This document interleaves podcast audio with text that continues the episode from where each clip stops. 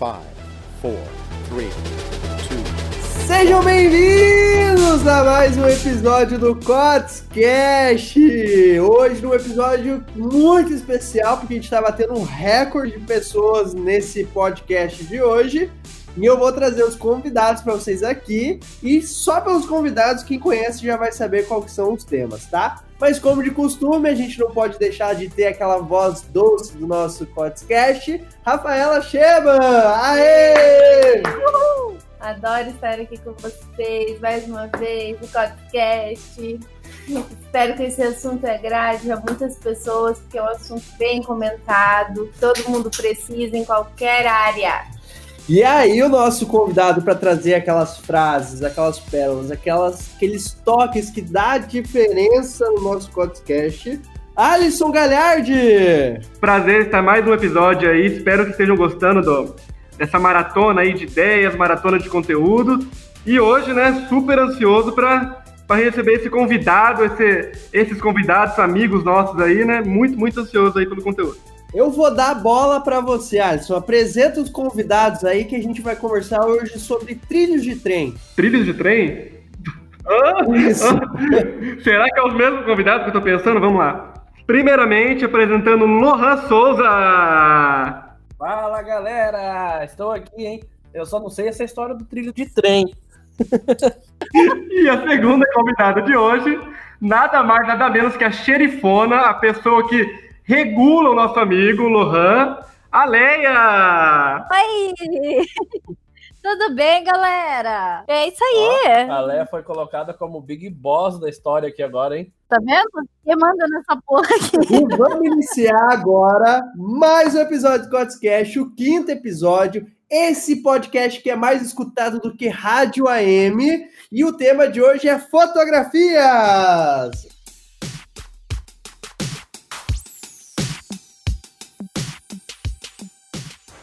Como falar de fotografias apenas por áudio? É uma missão do nosso podcast de hoje. Não é missão não, amigo, é desafio mesmo. Vamos voltar aos tempos primórdios do rádio, onde a cultura do ser humano era falar e as outras pessoas tinham que imaginar. Ó, oh, falei bonito agora. Lindo, hein? perfeito. Me lembrei das telenovelas, das radionovelas. Já que você entrou nesse assunto, Lohan, fale um pouco o que é fotografia. O que, que é essa. Além de ser fotografia, você e a Leia, o que, que vocês enxergam como fotografia para vocês? Existem várias respostas para essa pergunta. A fotografia em tradução literal, a fotografia para quem vive de fotografia e a fotografia para quem simplesmente enxerga uma fotografia. É, eu posso resumir as três como um estilo de vida. O que, que eu quero dizer? A fotografia em si é você entender a arte da iluminação. Isso é um papo mais técnico, eu acredito que não é o que a gente vai entrar aqui hoje.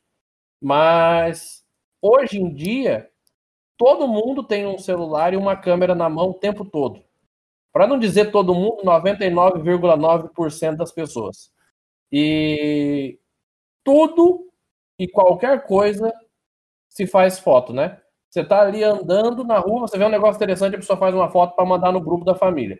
Aí o cara postou... O Alisson entende muito bem, ele sempre manda Não, notes. eu não, e, e a maioria das pessoas hoje em dia fazem fotos de tudo.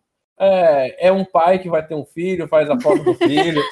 É um, um lojista, a pessoa acabou de fazer um lanche um bolo na panificadora, posta a foto do bolo.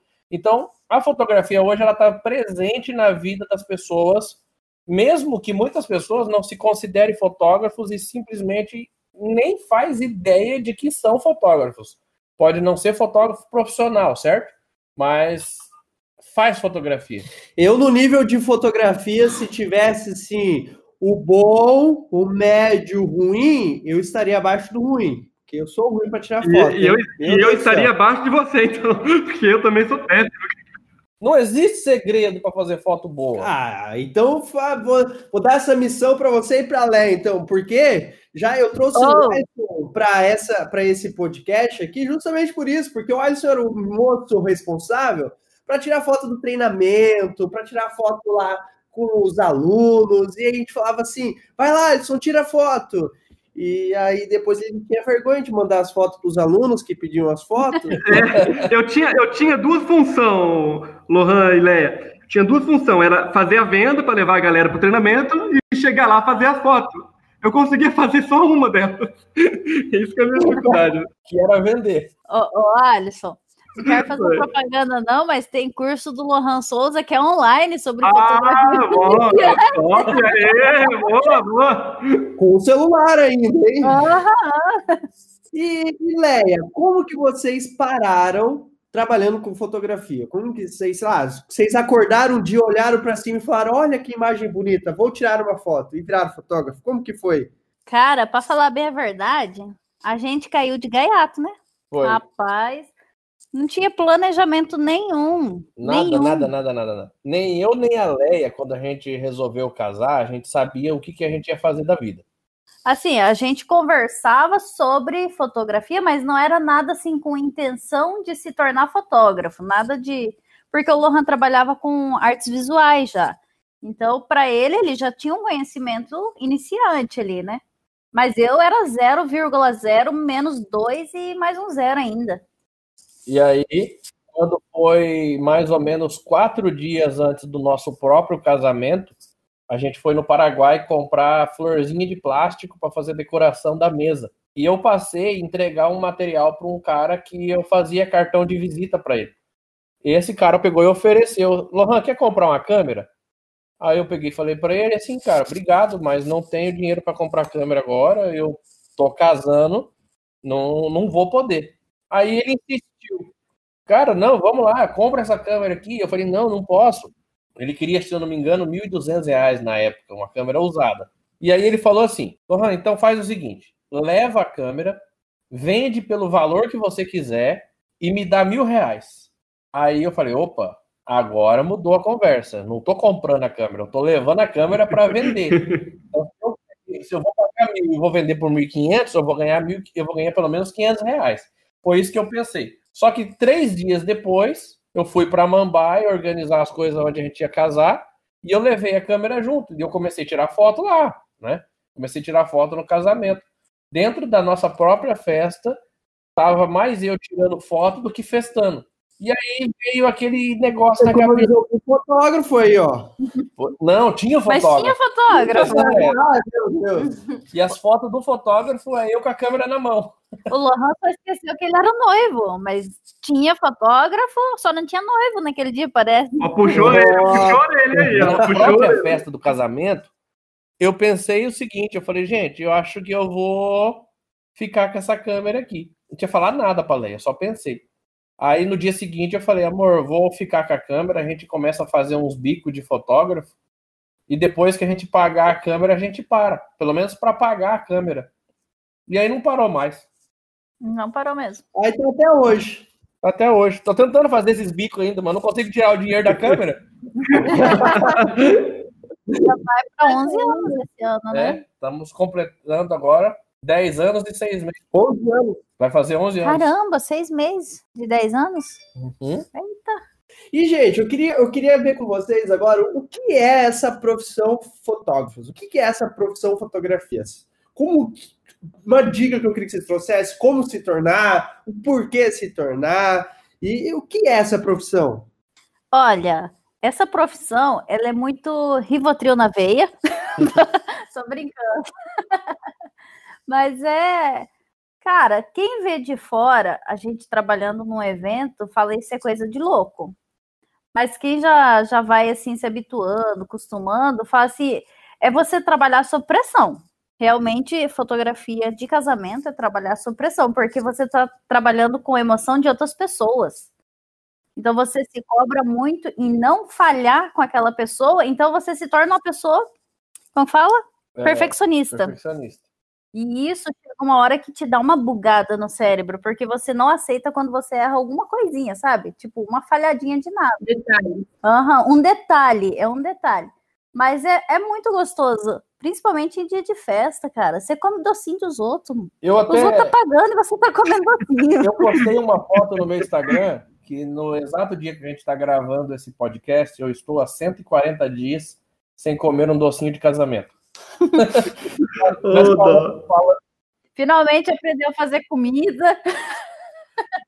Mas eu vou falar para vocês um pouquinho sobre a profissão. Igual a Leia já falou, ela resumiu o que, que é o nosso mundo, que é a fotografia de evento, né? Só que dentro dos treinamentos, dentro dos do nossos cursos, a gente recebe fotógrafo de todas as áreas. Fotógrafo que fotografa criança, gente que faz Exato. foto de produto, gente que faz foto de paisagem, pessoas que fazem foto é, de bichinhos, de, de, animais. Eu já recebi alunos de todas as áreas. Então, todos os possíveis nichos imagináveis tem um fotógrafo para isso. E muitos, uma coisa que acontece muito em comum é que a maioria entra na fotografia como um hobby, como um refúgio, apenas com a intenção de distrair o tempo livre, sabe? A pessoa trabalha e está com a vida exausta, cansada, não sabe o que fazer, começa a brincar de fotógrafo e quando vê já largou tudo e está com uma profissão nova. Conheço muitos fotógrafos que são ex-gerentes de banco, ex-proprietários de grandes empresas, que largou tudo para viver da fotografia. Começa como um hobby e aí é, começa a transformar isso num negócio. E, e também eu, eu queria vocês podem jogar na roda um pouco como é a, a, remuneração de um fotógrafo. Eu acredito que vocês passam isso nos cursos de vocês. Como que é a, a, a para vocês ganhar? Qual que é o valor em média que vocês, não vocês, mas que a profissão fotógrafo ganha, que pode até ganhar. Tipo, desde o menor valor que vocês já souberam, lógico, e desde aqueles valores absurdos que sim existe a possibilidade, mas tudo depende da capacidade, do, da autoridade, e aí N quesitos do marketing que, que as pessoas que estão aqui no nosso podcast já conhecem alguns. Show. É uma pergunta até interessante, porque recentemente eu fiz uma pesquisa e eu descobri que quase, quase 50% 40 e alguma coisa, agora de cabeça eu não lembro o número que eu tenho ela dentro de uma palestra. 41,9, se não me engano, dos fotógrafos recebem menos de mil reais por mês. Praticamente metade. É, quase metade da profissão, baseado nessa pesquisa, a gente sabe que não é exata, mas ela é bem próxima do real, que muitos fotógrafos recebem menos de mil reais por mês com a fotografia. Outro ponto é que. Mas isso é em uma área específica, Lohan? Tipo, por exemplo, assim, ah, book fotográfico de criança, que isso eu acho que é uma coisa mais barata do que, por exemplo, um evento de um casamento, de algo assim. Depende o nicho do, da fotografia? Não, não, não necessariamente. É, eu fiz essa pesquisa em vários grupos de fotógrafos do Brasil inteiro que tem fotógrafos de todas as áreas. Então, teve várias pessoas que responderam de áreas diferentes. Porém, Agora vamos lá. Eu fiz um, eu lancei um vídeo no meu YouTube, acho que ano passado, contando que o fotógrafo ele ganha o valor que ele quiser ganhar. Por exemplo, tenho, eu conheço fotógrafos que ganham cerca de 20 a 30 mil reais por mês. Tem fotógrafo que ganha 50 mil reais por mês. Tem um fotógrafo no Rio Grande do Sul que cada casamento que ele faz custa em torno de 100 a 200 mil reais. E aí tem o Lohan que ganha um milhão por mês. Aê, Lohan! Empresta aí, Lohan que vocês estão falando. Esse Lohan. Faz contato. Contra, chamaram o cara errado, então, para fazer um podcast. Acho que o Lohan contratado é aquele mais barato que o vizinho faz. É genérico. Eu queria entrevistar o Lohan do, do um milhão, mas não tinha, vai esse aqui. Mas o que que acontece? É, quando o fotógrafo ele entende que eh, a profissão dele é um negócio e todo negócio precisa dar lucro, ele entende o quanto ele precisa ganhar por mês. Cada um cria sua própria realidade. É, voltando àquela pesquisa que eu fiz, 39% de todos os fotógrafos que responderam à pesquisa também disse que nunca fez nenhum curso e nunca investiu em nenhum tipo de treinamento de qualquer nicho. Então, os fotógrafos que ganham menos de mil reais por mês são os aspirantes a fotógrafos, aqueles aventureiros que estão tentando tentando a sorte, sabe? Empurrando com a barriga e vendo no que vai dar. Só que quando o fotógrafo começa a investir em conhecimento, quando ele entende que a profissão dele é um negócio, quando ele entende que o que ele faz precisa dar lucro, porque assim, embora a gente gosta do que a gente faz, é uma empresa. Então a empresa precisa render, precisa faturar. E a gente sabendo o quanto eu tenho de despesa por mês, o quanto eu preciso ganhar, o que, que eu quero investir, o fotógrafo consegue fazer o valor que ele precisa, ele consegue ganhar. Então, cada fotógrafo tem um salário variável, sabe? E para resumir, é uma profissão que paga-se muito bem, independente do nicho. É igual a Rafa falou no início, tem fotógrafos que eu conheço de gestantes, de, de criança, que ganham mais de 15 mil reais por mês. Enquanto tem fotógrafos que faz evento, casamento e não ganha 2 mil reais por mês. Vai depender muito de como a pessoa aplica o conhecimento dela e como ela investe nela mesma para poder aprimorar isso. Senão acaba, senão acaba se tornando uma, uma renda extra, né, Lohan? Se a pessoa não, não, não foca nisso, não investe em treinamento, a pessoa não, acaba indo empurrando, empurrando com a barriga, né? E, e aí, o que, que acontece? uma renda extra. Uma coisa que você falou, Alisson, bem, é bem, bem colocado. A, a pessoa tem um emprego fixo e ela ganha nesse emprego fixo, vamos jogar um exemplo, ela tem um salário de R$ 1.800 e aí ela faz a fotografia como um hobby. E esse hobby vai dar para ela mais ou menos mil reais por mês. Então o que, que acontece? Ela nem investe para melhorar o potencial dela na fotografia porque não tem tempo. Então ela só ganha mil reais por mês com fotografia de extra. Quando a pessoa soma o salário que ela tem do emprego fixo mais o salário que ela ganha da fotografia, dá três mil e poucos reais.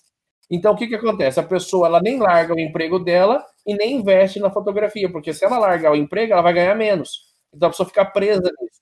Não, e a pessoa acaba se conformando com isso, né? A pessoa acaba falando, pô, é, tenho mais de 3 mil reais por mês, por que, que eu vou, né, que, querer é. se arriscar por aí no um mercado, exemplo. né? Tinha um, uma pessoa que é, que é aluna do Lohan, que ela era professora de faculdade, né? Uhum. E ela recebia um valor bom e a fotografia para ela era só um hobby. E daí, de, é, devido a essa pandemia, eles falaram: não, a gente vai ter que cortar algumas, algumas matérias para poder é. É, amenizar custos, né? É. Aí o que aconteceu? Ela era da área da fotografia, professora de fotografia, eles cortaram ela. Ela estava desesperada. Aí o Lohan falou assim: Cara, agora você tem tudo para focar somente em fotografia. Gente, sem brincadeira nenhuma, ela focou somente em fotografia.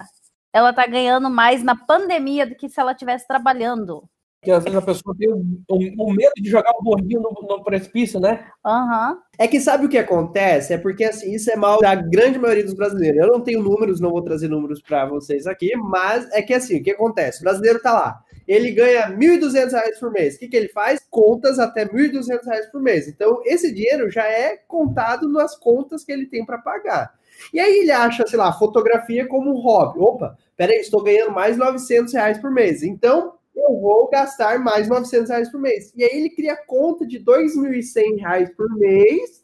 E aí ele fica nessa, nesse preso. Ele não consegue largar o trabalho e trabalhar no, nas vezes que é a fotografia que ele gosta, porque ele criou mais contas junto com aquele dinheiro que ele estava ganhando. Então, se ele sair nos primeiros meses, ele, ele, vai, ele não vai ganhar a mesma coisa. Lógico que é, os primeiros passos são os mais difíceis, então ele vai ganhar menos. Então, por ele ter essas contas a mais que ele fez, sempre exagerado, que isso é mal do brasileiro de gastar muitas vezes mais do que ganha, que, ele, que as pessoas ficam presas. E aí acaba não investindo né, em conhecimento para entender como mudar isso. E você acha que o conhecimento você, você colocaria como uma palavra-chave para colocar vocês dois aonde vocês estão hoje? Com certeza. Exatamente. Com não, certeza. não seria nem a palavra-chave, seria a corda que amarrou e puxou a gente. é, é. Porque o que, que acontece? Vou resumir para você. A gente começou do zero, sem saber nada. Na época, a gente tinha uma única câmera. Então, assim, eu tinha noção de imagem, eu não tinha noção de fotografia, não sabia nada, nem eu nem a Leia. E a gente ficou quase, quase cinco anos é, empurrando com a barriga, fazendo aquilo que a gente achava que estava certo. E eu comecei a aprender as coisas, aprender devagarzinho, na prática, sabe? Comecei a entender um pouco a fotografia, mas eu não sabia. E eu via os outros fotógrafos que eu começava a acompanhar, eu, eu via fotógrafos do Orkut, fotógrafos do Facebook, e eu falei, vou começar a seguir essas pessoas. E às vezes as pessoas tinham menos tempo de experiência que eu, e já estavam lá em cima, no auge, com um trabalho que eu falava, caramba, como essa pessoa consegue? O que me revoltou na época, que me despertou muito a mudar, foi um fotógrafo que ele tinha menos de um ano de profissão, eu já estava com quase quatro anos de profissão, e o cara do nada explodiu e estava bombando, e estava fechando mais contrato, estava ganhando mais dinheiro, estava viajando para o Brasil inteiro. Eu falei, eu também quero isso. E aí eu comecei a analisar que essas pessoas estavam investindo mais em conhecimento do que eu. Porque toda vez que alguém me chamava para participar de um treinamento, eu arrumava uma desculpa.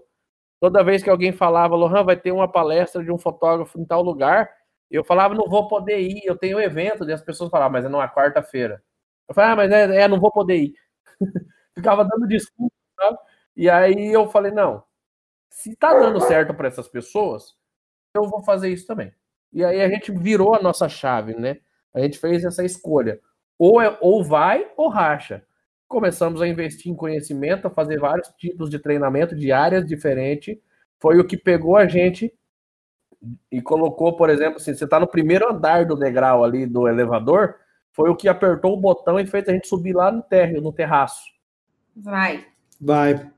E qual foi o curso que vocês colocariam assim? Eu sei que todo curso é bom, cada curso tem sua peculiaridade, mas é, qual foi o curso que vocês falam assim, nossa, esse curso aqui foi o que mudou a minha vida? Jorge. Marketing para empreendedores. Esse é top. E o vendedor é o, é o mais top eu ainda. posso dizer, Alisson, que eu cheguei a fazer os cursos do Jorge quando tudo era mato ainda. Uhum. Tava só Quando o Jorge era magro ainda, né? É, Pior, Jorge. Cara, teve muitos tipos de treinamento que, que fez a diferença. Não, se eu for falar um só, eu vou ser injusto, porque todos eles se complementaram, sabe? A nossa fotografia é, com pessoas, a gente sempre queria trabalhar com algo mais de espontaneidade, com mais de emoção.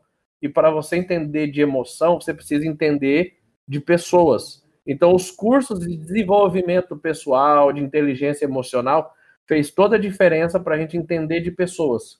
Só que não adianta nada a gente entender de pessoas, entender disso tudo e não saber se posicionar e divulgar para as pessoas certas.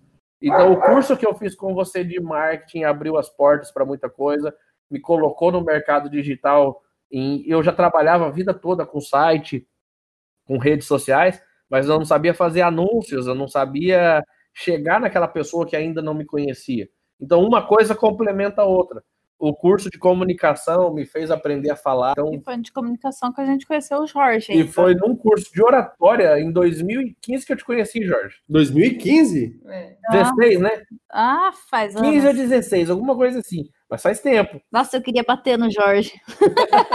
O cara mais legal de todos lá do curso, por quê? Nossa, o cara que conversava cutucando e, e botando os dedos. Nossa senhora! E o- aquele curso de oratória na época foi o primeiro curso que a gente começou a fazer.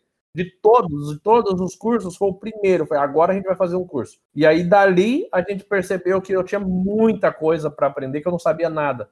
Hoje eu não sei nada. Imagina cinco anos atrás. Nossa senhora. E o legal é que vocês, tipo, é, na área da fotografia, igual vocês colocaram, juntaram outras áreas para complementar vocês, né? Tipo, para vocês Uhum. conseguirem é, ser referência na profissão de vocês, para vocês terem o, o potencial que vocês têm hoje, né? Isso é bacana colocar para as pessoas. Tipo, não é simplesmente saber é, fotografar, e sim saber lidar com as pessoas, uma criança que chora, para uma noiva estressada, né? Exatamente. Então você tem que saber lidar com isso. E isso é bacana as pessoas buscarem isso na profissão, né? Não somente fotografar. É, é que quando falam em fotografia de casamento, as pessoas só pensam no seguinte: é festa. Cara, a festa é a última coisa que vai acontecer num casamento. E é o que menos tira foto, né? É, é o que, é o que dá muita foto legal de, de pessoas bêbadas caindo, desmaiando. Mas De assim, fotógrafo caindo, bêbado. ó, e, e- exatamente, Jorge. Antigamente tinha um preconceito muito grande com fotógrafos. Porque isso aqui há uns 20 anos atrás, tinha Aham. muitos fotógrafos que, tipo assim, ia na festa e era, fazia parte de convidado. Porque é, normalmente era fotógrafo da cidade, cidade pequena, já conhece todo mundo, então tinha aquele preconceito que o cara ia festar e ia beber igual, né? Então a gente sofreu muito isso no começo. A sorte que o Lohan não bebe absolutamente nada, exceto que ele tá tomando meu vinho agora. Que ironia, ela fala que eu não bebo nada e eu tô com o negócio do vinho na mão. É, é para se soltar, mas assim, a gente sofreu essa parte, porque existiam algumas reuniões assim que os noivos falavam, ah, mas vocês vão beber? A gente colocou em contrato que a gente não bebe em festa no dia do trabalho, né? É claro que sempre tem um casal de noivo que quer tentar embebedar a gente na marra. Principalmente se o Lohan fala que não bebe, eles falam assim: não, no meu casamento você vai sair bêbado. Ou seja. Ninguém conseguiu me fazer beber até hoje. Se tiver algum casal de noivo ouvindo a gente aqui agora, me leva para sua festa. Eu te desafio no seu casamento. No casamento, vocês me levam. Se tiver alguém ouvindo aqui a gente agora que ainda não casou, me leva para o seu casamento. Me chama para trabalhar primeiro, assina o contrato. Então, eu, eu, desafio essa pessoa que me contratar me fazer a beber. Boa estratégia de venda, viu, Lohan? Gostei dessa daí, viu? Tá lançado o desafio. E se beber, ainda ganha um milhão de dólares. só que a proposta não vale para Leia, pelo amor de Deus. É, só que se for amigos, me convide para ir para o casamento beber. e quando é casamento de amigo, eu nem, eu nem pego câmera, eu fingo que eu nem conheço a galera. Eu tô brincando. Olha só. Eu, eu vou te convidar, eu vou para beber, para dançar, para animar a noiva, para levar ela no banheiro. Ixi, faço até papel de cerimonialista, antes da, da festa, né? Claro. e agora a gente está gravando, para quem, quem não percebeu ainda, a gente está gravando digitalmente, tá? Cada um na sua casa, o Alisson de Toledo, até esqueci de comentar no começo, a Léo e o Lohan estão em Terra Roxa. Eu e a Rafa estamos aqui em Toledo. É... E como que está sendo para vocês agora? Seria legal falar esse, esse desabafo, esse depoimento do profissão fotógrafo. Como está sendo para vocês agora nessa quarentena? Tem dois pontos, um bom e um ruim. O ponto bom é que a Leia disse que está adorando ficar em casa, porque ela está passando mais tempo comigo. oh! o, o ponto ruim é que eu tô com uma saudade de um docinho de festa, gente. Aqueles ah. docinhos com cereja. É, brincadeira. Mas, assim, é, eu vejo assim que muitos fotógrafos estão completamente desesperados. Por quê? Eu acho que não só fotógrafos, né? Todo mundo que trabalha com evento, porque tem a maioria das pessoas que trabalham com eventos, eles não têm uma outra renda além do, dos casamentos, das festas, né? Então, é, tem, tem muitas pessoas que têm, do, é, igual buffet, a maioria tem o restaurante fixo e tem a parte que trabalha com buffet de eventos. Mas para muitas pessoas que não têm outra renda, tá desesperador, né? Muitos fotógrafos, muitos cerimonialistas, decoradores, sabe? Porque quando é, chegou a pandemia no Brasil, a primeira coisa que foi parado foi eventos com mais de 50 pessoas. Então, quem tinha evento marcado ali em março, Nossa. por exemplo, foi tudo adiado. E aí a galera falou: não, beleza, fica tranquilo, em abril volta. Aí os eventos de abril foi adiado. Não, não tem problema, em maio volta. Os eventos de maio foi adiado. E a gente já está em junho e os eventos de junho já foi adiado. Os eventos de julho já foi adiado. Então, para quem vive só da fotografia hoje, estão parados desde março e não tem data para voltar. Cidades, algumas maiores antes, né? Alguns março. lugares pararam até antes do mês de março, né? Comecinho de fevereiro, finalzinho de fevereiro já estava parando. Então, imagina o desespero das pessoas que é, estão há quatro meses sem receber dinheiro. E que dica vocês dois traria para essas pessoas? O que fazer nesse momento? Porque eu vi muita coisa legal, por exemplo, assim, beleza, a gente não pode trabalhar com aglomeração, vocês falaram muito bem nesse nicho específico. E, e que lado que a pessoa pode se inovar? Por exemplo, assim, ah, fazer book de bebê, fazer book de alimentos para disque entrega. Que, que dicas vocês dão para essas pessoas agora se inovar? Falando assim, numa uma inovação nessa, nessa área de, de eventos, para você ter ideia, teve um DJ, Marquinhos Dutra, de fazer propaganda, cara, o cara é bom pra caramba. Ele era só DJ de festa. Ele toca. Qual que é aquele instrumento? Sax. Sax. E ele faz a festa. E o que que o cara fez? Ele pegou o amigo dele que canta nos eventos, aquelas músicas Ave Maria, essas entradas assim, escreveu uma música, o cara cantou, ele tocou e remixou, mano. E ele tá vendendo a música dele, né? Tá, parece. Já tá em todas as plataformas, tá sendo ouvido pra caramba. Cara, e eu, quando eu ouvi. Isso é renovação. Até, até, assim, não, não desmerecendo o trabalho dele, porque é muito bom, mas quando eu ouvi a música pela primeira vez, eu achei que ele apenas tinha remixado a música de alguém. Exatamente. Eu falei, nossa, cara, que massa, de quem que é essa música? Ele falou para mim, é minha. Não, eu ouvi a música uma vez, ela já entrou para minha playlist Uhum. do Spotify. Aí nessa, na outra semana, ele lançou outra música. Isso falando de um cara que toca em evento. Na fotografia, para quem é da nossa área, eu vi muitos fotógrafos migrando para outras áreas que não parou. Porque você não parou de fazer foto de pessoas individual, fazer ensaios externos.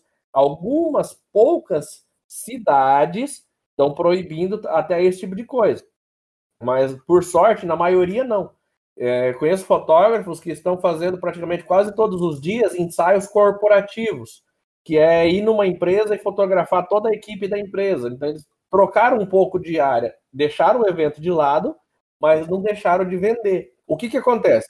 Esses fotógrafos que estão fazendo esse tipo de coisa são os fotógrafos que estavam preparados para essa situação, que é aqueles que já estudavam antes, porque ele sabe que várias coisas dá dinheiro. E aquele que nunca estudou, que nunca foi atrás de entender o mercado, de entender de vendas, entender de se posicionar, esses aí eu literalmente não sei dizer o que, que eles estão passando. Eu sei que a maioria está.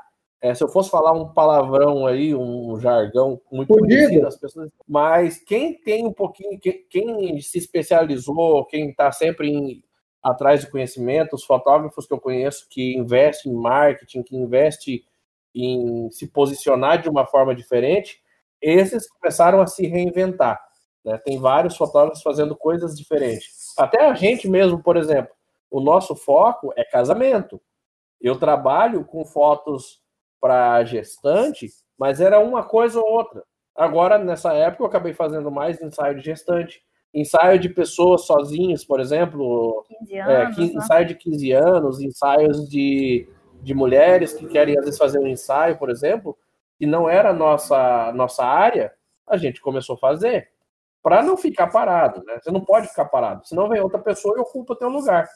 É, o que a gente não faz é infantil, o que a gente não trabalha é fotografia infantil.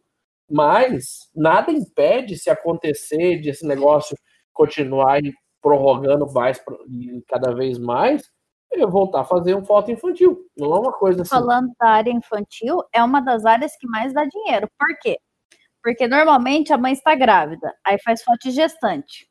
Depois surgiu o- o- a parto. foto do parto. Depois tem o mesversário, gente. Mesversário é 12 meses tirando foto. O fotógrafo ele fica envolvido com uma família, sem brincadeira nenhuma, por cinco anos. A maioria fica envolvido com uma mesma família por cinco anos. Gente, é uma área que dá muito certo. A único, o único detalhe é ter paciência com crianças e, e aguentar, porque é, não é fácil também correr atrás da- dos bichinhos para lá e para cá, para lá e para cá, mas é uma área que dá muito certo para a maioria dos fotógrafos. Agora, eu posso dar uma dica para quem é fotógrafo Pode. do nosso podcast? Tem muitos fotógrafos que estão ganhando dinheiro agora na época da pandemia, porque assim, a gente coleciona uma bagagem de clientes de 10, 11 anos ali. Tem fotógrafos que têm clientes há mais tempo, tem fotógrafos que têm um pouco menos. Mas nem todo cliente, quando faz um ensaio, quando faz um evento, ele compra de você todas as opções que você tem para oferecer. Então, nessa época, tem muitos fotógrafos aproveitando para vender álbuns para aquelas pessoas que não compraram o álbum há três anos atrás. É. Tem fotógrafos que estão é, vendendo, por exemplo, foto impressa para quem só contratou foto digital há um tempo atrás. E a questão de negociar, oi, tudo bem, eu tenho uma oferta para te fazer e entrar em contato com essas pessoas, fazer venda ativa, venda direta. Aí, ó, sacada legal. Cara, uma baita uma sacada de reciclagem, né? Uhum. É mais barato você vender para uma pessoa que já te conhece do que para uma pessoa que ainda não te conhece. tanto pro Lohan como pra Leia, lógico, né? É, para ele de- é, deixar esse gostinho de quero mais pra galera e explicar um pouquinho, contar um pouquinho da história do, dessas viagens que eles fazem, por onde eles já passaram, né? Acho que isso não foi falado ainda. É, eles têm, para quem não conhece né, o Lohan e a Leia, vão lá depois no Instagram deles. Tem muita foto, tem muito, Muito lugar, lugar é legal, muita, muito É show uma coisa mesmo, que eu né? tinha vontade desde quando era criança. Eu vou contar uma coisa que eu nunca contei para vocês. Não, quando eu era criança, eu tinha uns oito anos, mais ou menos, eu estava assistindo na TV as cataratas do Iguaçu. Aí eu pensei naquela frase: o que comem? O que bebem? Como se reproduz? Aí, gente, eu, já, eu, eu tava assistindo aquilo lá, e assim, a- aqui em casa, a família nossa, é, meu pai nunca gostou de viajar. Eu até entendo, sabe? Porque quando ele era criança, ele atravessou o país inteiro. Ele era no- do, do Sergipe, e ele veio com os irmãos dele em cima de um caminhão do Sergipe até o Paraná. Famoso pau de arara, né? Aí não gostaram do Paraná, foram até Rondônia. Aí, aí não gostaram de Rondônia, voltaram para o Paraná. Então, meu pai, com 9 anos de idade, ele atravessou o país até não querer mais. E aí, o que, que aconteceu?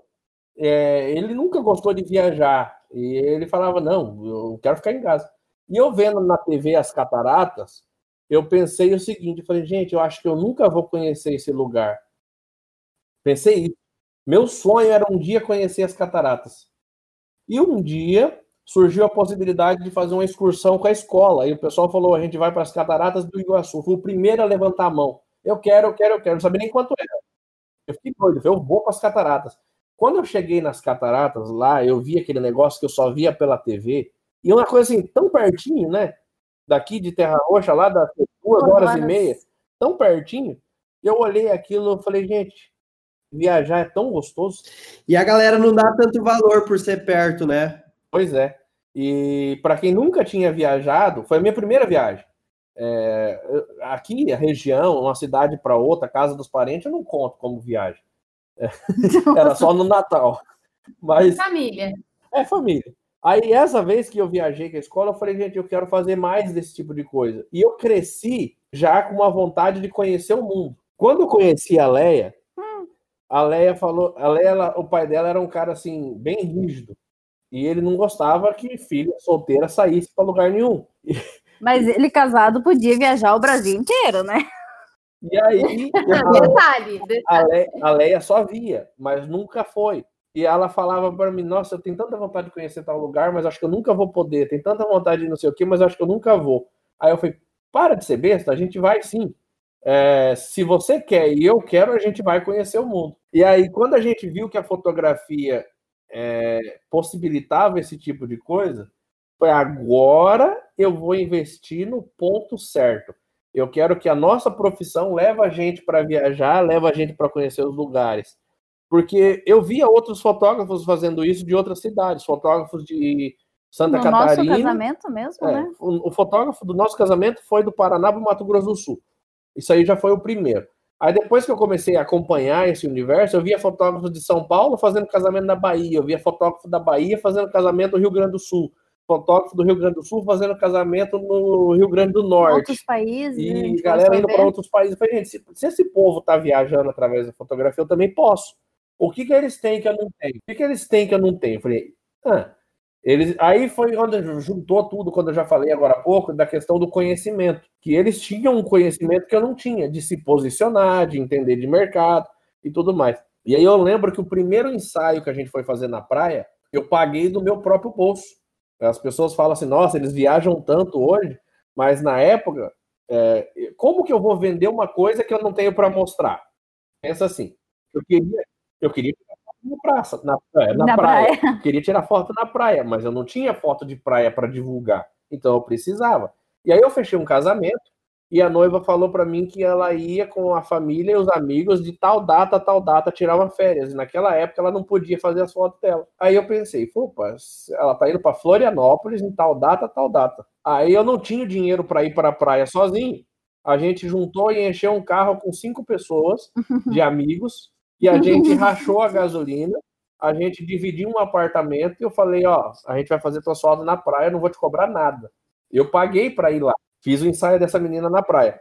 Uma outra vez, uma outra noiva já pediu, e como é que funciona para fazer foto na praia? Eu falei, não, você quer ir mesmo? Quero. Eu falei, então tá. É, você paga é, a hospedagem, a alimentação e eu pago combustível. Eu investi povo para fazer foto na praia. Com o tempo, as pessoas começaram a ver que a gente não estava preso dentro de Terra Roxa, a gente estava fazendo foto em tudo quanto é lugar. Aí, aqui na região, a gente começou a fazer foto nas cidades vizinhas, numa outra cidade um pouco mais longe. Aí a família da Leia era do Mato Grosso do Sul, a gente começou a fazer foto lá. E as pessoas começaram a ver que a gente viajava para fotografar. Até que chegou o ponto das pessoas falarem assim: ó, eu quero fazer meu ensaio na praia, tudo bem para vocês? Foi tudo.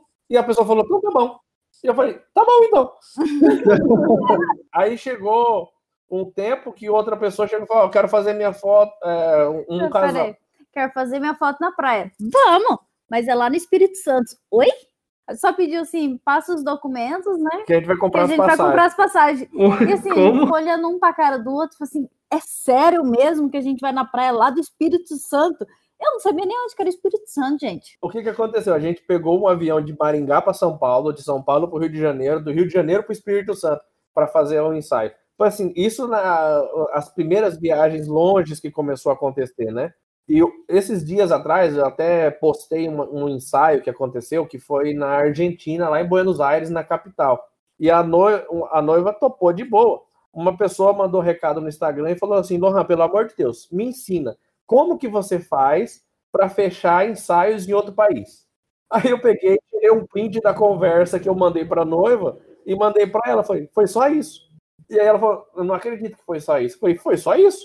Eu peguei, vi uma promoção de passagem e mandei para a noiva no Instagram duas horas da manhã. Tá afim de fazer seu ensaio em Buenos Aires? Literalmente, quem tem boca vai a Roma, né? É, Foi. eu ia falar outra coisa, mas é, vai a Roma. Aí aconteceu isso. a- Ela falou: Nossa, tá barato mesmo a passagem. Vamos, vou falar com o noivo. No outro dia de manhã a gente tava comprando as passagens. Foi simples assim. É, por quê? Porque as pessoas entendem que hoje a gente. é, até tem um nome isso aí, né? Que é para você fazer fotografias em outros lugares. É um nome em inglês, me sumiu o nome da cabeça agora. Mas tem um termo que você usa. Então, se você começa a divulgar isso, que você vai para outros lugares, eu até falo nos meus cursos, vou dar uma dica aqui de graça para a galera aqui agora, hein? Como que você tem é, ser mais reconhecido dentro da sua própria cidade? Pega as pessoas que você conhece na cidade vizinha e vai tirar foto de graça. Começa a fazer foto fora. Divulga. É, ó, igual assim, eu conheço vocês aí em Toledo. Se eu nunca tivesse feito fotos fora e começasse a querer divulgar meu trabalho para outros lugares, eu chamo vocês para fazer foto aí em Toledo. As pessoas da minha cidade vão ver que eu estou fotografando fora. Então, uma dica que eu dou para os alunos assim: vai fotografar pessoas de outra cidade para depois você começar a querer subir teu preço ou, ou se tornar referência na sua cidade. As pessoas têm aquele eh, cidade pequena, o brasileiro tem muita mania de dar valor no que é de fora, né? Uhum. Então, quando você começa a fazer trabalhos para fora, as pessoas começam a te ver diferente. Quando a gente começou, igual eu era de Amambai, então muitas pessoas me conheciam em Amambai e começou a conhecer o nosso trabalho, né? Quando a gente ia visitar a minha mãe, ia ficar lá dois dias, três dias, a gente já marcava o máximo de ensaio possível naquele dia. Então a gente ia visitar minha mãe, ganhava uma graninha extra lá e voltava para terra hoje. Quando chegava aqui, o pessoal falava: Nossa, mas vocês foram tão longe tirar foto. tipo assim, Mas olha, cara, muito show. Gente, quero agradecer a participação de vocês. A gente tá entrando no final, porque senão já vai dar uma hora de podcast. Acha ouvido para a galera escutar a gente. Então, não sei se talvez você está correndo, se talvez você está escutando a gente no carro, se talvez você está em casa trabalhando, né? Ou se você está no seu trabalho com o seu fone de ouvido. Saiba que a gente ama muito você, tá? Saiba que esse conteúdo foi de carinho e que você tenha recebido essa energia maravilhosa nossa aqui. E para a gente entrar agora na finalizar, onde que as pessoas podem encontrar você, Leia? é Leia Sotile, mas eu não, é S-O-T-I-L-E. Gente, me desculpa, eu tomei umas três taças de vinho para poder conseguir falar. Então, Né? Leia Sotile, do jeito que se escreve, do jeito que você lê, do jeito que se fala, Sotile. Bem simples, não tem erro. Nada de dois L, nada de Y, não. Leia Sotile. Esse é o Instagram da Big Boss aqui, da que manda em tudo. E o meu Instagram é Souza com Z Lohan. Lohan, L-O-R-R-A-N. Lohan com dois R's. Souza Lohan. E vocês têm curso de fotografia que as pessoas podem encontrar, comprar? Dentro do nosso próprio Instagram, a hora que você chegar no nosso Instagram, que eu acho que vai, vai facilitar, tem um link com todas as informações do que a gente tem disponível. Cursos para fotógrafos, curso para iniciante vai voltar assim que passar a quarentena. É, A gente tem o site para conhecer o nosso trabalho. Se você ainda não casou, eu te desafio a me fazer beber no seu casamento. Eu não bebo, então você não vai conseguir. Se você conseguir, eu devolvo seu dinheiro. E se você é um profissional e deseja foto, chama a gente. Vai ser um prazer trocar uma ideia. Show! Lohan e Léo, queria agradecer de coração mesmo vocês terem topado participar com a gente, tá? De coração. Provavelmente vocês vão voltar mais vezes, Com porque certeza. Já passou o medinho, já. tem a só crescer o podcast e foi maravilhosa essa energia você ter compartilhado com a gente. Muito obrigado de coração mesmo. E Alisson, para finalizar, se despede das pessoas aí, onde que as pessoas podem encontrar vocês? Pode me encontrar, galera, no Instagram, sou mais ativo. É Alisson Galhardi, com dois L's e Y, viu? Eu tenho, eu tenho L e tenho Y, tá, Lohan? Eu sou mais, eu sou, sou mais metido. Nome de puta pobre. E, e Rafaela, para gente finalizar, onde que as pessoas podem encontrar você, essa voz, do, voz, Voz. essa voz maravilhosa que encanta meu dia todo dia. Tá querendo me conquistar. Só um detalhe, pessoal. Bom, é, me encontro no Instagram, Rafaela Scheman, C-H-I-H-B-A-N. É, obrigada pela participação de vocês, Lohan e Leia. Vocês sabem que vocês são muito foda na profissão de vocês, as fotos de vocês são maravilhosas, os vídeos também. Tá? Continuem assim, continuem encantando o pessoal por onde vocês passam. E quem estiver escutando a gente aí, é, sigam eles, é, peçam dicas, conheçam o trabalho deles que vocês vão se encantar também. Tá bom? Um beijinho e até o próximo. E, gente, a gente vai ficando por aqui com mais um episódio do Cotscast, esse episódio cheio de coisas, ícones cômicas e com muito conteúdo e dicas, principalmente para você ser fotógrafo ou não também. E a gente volta semana que vem, no mesmo dia, no mesmo local que você está escutando, Spotify, Deezer, iTunes, a gente vai estar aqui, essa trupe com novos convidados, ou talvez os novos, a gente não sabe o que vai acontecer. Ok, até a semana que vem no próximo episódio do! Beijo. Tchau, tchau.